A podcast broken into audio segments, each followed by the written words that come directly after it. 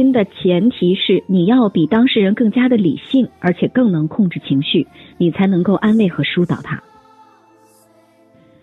所以说，作为一个情感主播，其实你完全不需要特别见花落泪、见月伤情，特别敏感、特别容易伤伤感啊，完全不需要这些。你只需要的是做到很充沛的同理心，就是他所有的难受，你都给他反馈，给他情感支持。所以这是第一步。那么第二步呢，指的就是我们除了有同理心之外，接下来我们要做什么呢？我们不能跟他一起陷在情绪里。我知道有很多事情，可能大家听了之后也会觉得天呐，这个人怎么会遇到这样的事儿？对方遇见这个人根本就是人渣，我好生气呀！我比他还生气。他被情绪控制，你就不能被情绪控制。即便你在心里面是多么的为他着急，你都要让自己快速的冷静下来，快速的平静下来，然后。帮他梳理出这件事情的脉络，帮他指出一二三。大家会注意到，我我在这个做节目的时候特别爱说一二三，对吧？其实这个一二三是一个技巧，一二三呢就是让自己说的也更有条理，哪怕没有条理，也要总结出条理来。哎，所以呢，这是我跟大家分享的第一点：做情感主播，仅感性是不够的，要更多的理性。好。那今天呢，我们这个小小的微课要跟大家分享的第二点就是，作为一个情感主播，仅有爱是不够的，还要有狠啊！仅有爱是不够的，还会有狠。什么意思呢？我相信我们任何一个人都非常的热爱我们的这个主播这件事儿，也非常的爱着给我们向我们求助的每一个人。但是，如果你不够狠，你可能就处理不了问题，当然这个狠是打引号的狠。打个比方，比如说一个求助者给你打电话，他一直在喋喋不休，他越说越难过，他甚至在失声痛哭。那这个时候，如果说你发现你怎么劝你的语言对他是无力的，你发现其实他好像也并没有想听你说什么，他只是想发泄一下。那么这个时候。如果说你的直播时间是有限的，你是会把这个时间更多的留给他一个人，让他尽情的哭呢，还是会非常理性的告诉他说好，那你调整一下情绪，我们来看看下一位朋友的问题，你会怎么做呢？你觉得怎么做对别人是更公平的呢？其实这个狠是相对什么人？是相对有一种叫心理学上叫弱势控制的人，这个。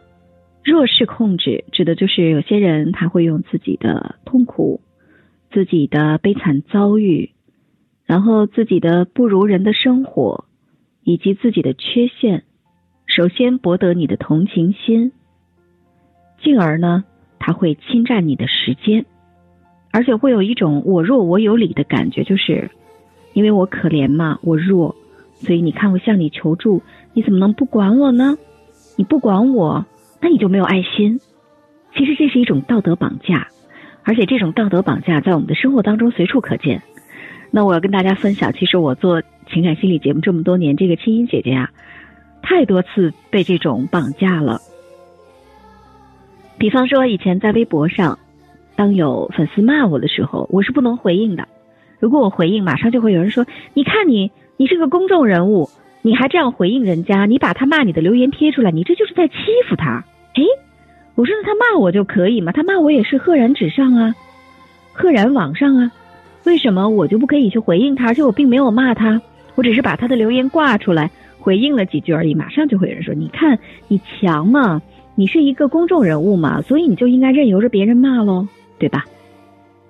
那其实呢，还出现过什么情况？比方说，在节目当中。经常会有很多的听众给我留言啊，因为直播的时候你是不可能看到所有的留言，对吧？不可能对所有的留言进行回应的。那么几乎每一次直播都会遇到这样的人，就是假如说他给你发了一晚上留言，你可能没有念到他，没有回复他，他就会转脸破口大骂啊！我这么可怜，你看我都这么惨了，我向你求助，你还不管我，嗯，好像你就是一个特别没有爱心的人。嗯，所以呢，首先千万不要被这种可怜和爱绑架。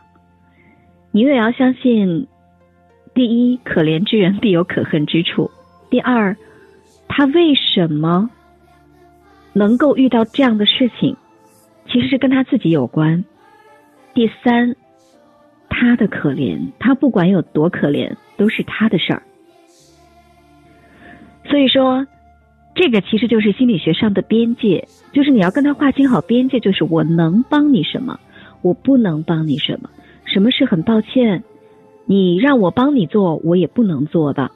比方说，我把我所有直播的时间都给你，听你一个人哭，听你一个人发泄，很抱歉，我不能这样，因为我要照顾别人的感受，我要照顾更多人的感受。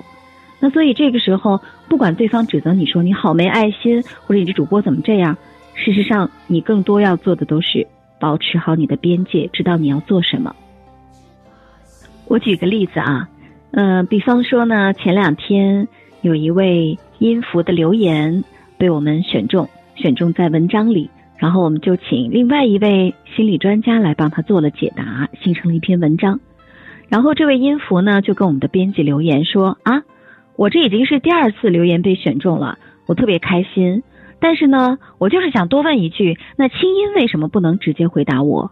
我一直都觉得青音是一个特别有爱心的人，他不回答我，我觉得他跟节目里表现的也不一样嘛。所以我要求青音来回答我的问题。那这个时候呢，我们的小助理就很慌张，说啊，你看青音姐，这个粉丝向你求助。我说不管他，为什么呢？大家想想看，对吧？我们的团队已经尽了我们能为他做的。我们两次选中了他的留言，说明他的事情确实引起了我们的共鸣，我们很想帮他。然后我们两次都专门请到心理专家写文章来帮助他，可是他还是不满足，他觉得不行，我就要要到更多。如果你基因不帮我，你这个人就是错的。我喜欢你，我就错了。那其实这就叫典型的我我弱我有理，对吧？哦，所以我想告诉大家，其实，在做情感节目的时候，我们是特别容易碰到这种人的，也是特别容易被这种人控制的，啊，所以呢，跟大家分享第二点，就是做情感节目主持人，只有爱是不够的，还要有狠。第三点分享，做情感节目主持人，只有好听的声音是不行的，还要具备相关的专业知识，啊。这个呢，确确实实是我做情感心理节目这么多年，呃，大家看到我是怎么样成长到今天。坦白的说，如果不是在零六年的时候我开始主动学习心理学，我是不可能有今天的清音的。或者说，在节目当中啊，那些情感的话题啊，那些道理我早就说完了，就说尽了，对吧？就会变得像居委会大妈一样。所以说我希望大家平常能够跟我一样做这么做这么几件事儿啊，听大家听听看。第一，主动的去学习心理学。这个主动呢，不光是说啊，听一听姐姐讲讲课，听一听我们的更好的课堂的课程，不光是这样子。你要留心一切能够学到心理学的机会，包括自己去购买一些书籍，看看书本上，尤其是外国人的心理学著作是非常值得看的。呃，老实说，我会觉得中国的心理专家绝大部分的书流于鸡汤，呃，真正能够能够有起作用的并不多，有有几位是不错的，但是并不多。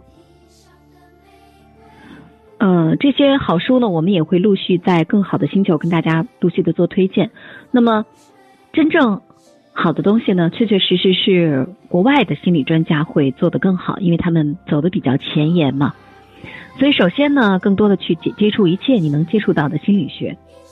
第二点就是让你的生活更完整。大家可能看我看我每天这么忙哈，但是我其实是一个集中干活的人，就是我周一到周五会特别特别忙。我希望我是这种很精力充沛的状态，但是到周末，我一定哪怕留出一个晚上，我也会给自己这个晚上，我可能会看一看我喜欢的电影，不不去想工作。或者跟我的朋友聚聚会，嗯，我深深的相信，只有我的生活是健康的，我的心理是才是健康的。只有我的心理是健康的，我才能帮助那些心理不够健康的人，对吧？所以呢，呃，这是给大家今天的第三点分享，就是如果你想做好一个情感主播，你尤其需要让自己的生活充满活力和乐趣，让自己的生活过得更有滋有味儿。这其实是一种能力。如果说一个情感主播，他所有的价值感都来自于我做了情感主播，我怎么帮助了别人，那他一定是有缺失的。就是你脱去任何的一个符号，你也能好好的爱自己。